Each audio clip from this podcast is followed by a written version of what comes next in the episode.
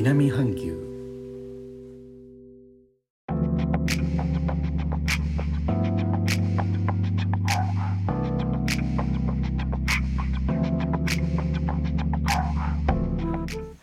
インドネシアから高野です。今日のジョクジャカルタは昨日からの雨季の中の晴れ間が続いていましたか？今土砂降りの雨が降り始めました。この収録に音が入ってるかもしれません。お聞き苦しい点はご容赦ください。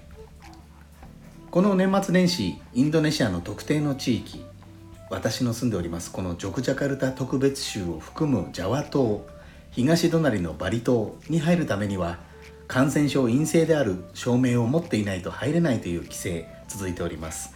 8日までの実施と聞いております。その中衝撃的なニュースが2件入ってきました。まず1件目。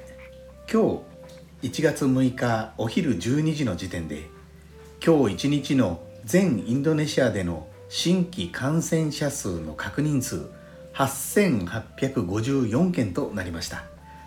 12月3日に記録されておりました8369件を超えて発生記録確認数更新してしまいました。2件目。おそらくこういった感染の広がりが予想されていた。つまり年末年始の人の移動の規制があまり役に立たないというのが見えていたのでしょうか。今日担当大臣などの会見発表が行われまして1月11日から25日にかけてジャワ島と東隣のバリ島の一部地域で PSBB インドネシア語ではペースベーベーが実施されることになる模様です。このペースベーベーですがインドネシア語のブンバタサンソシアルブルスカラブサルの頭文字を取ってペースベーベー。直訳すると大きなスケールでの社会の制限となります。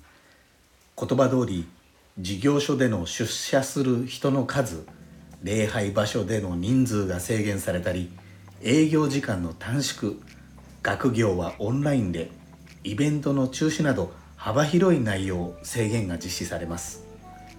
昨年は首都のジャカルタその周辺自治体などで行われておりましたが今回は一部地域とは言ってもジャワ島バリ島の大都市圏のほとんどが含まれる実施地域になる模様です。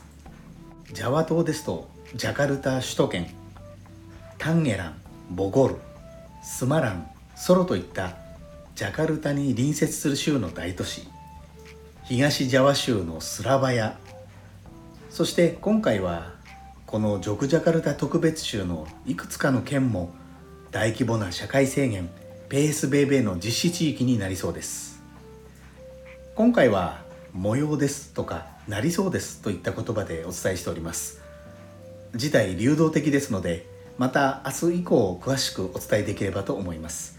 このペースベイベーですが日本のいわゆる緊急事態宣言とは違います。あくまで規制の内容が大規模になるというものです。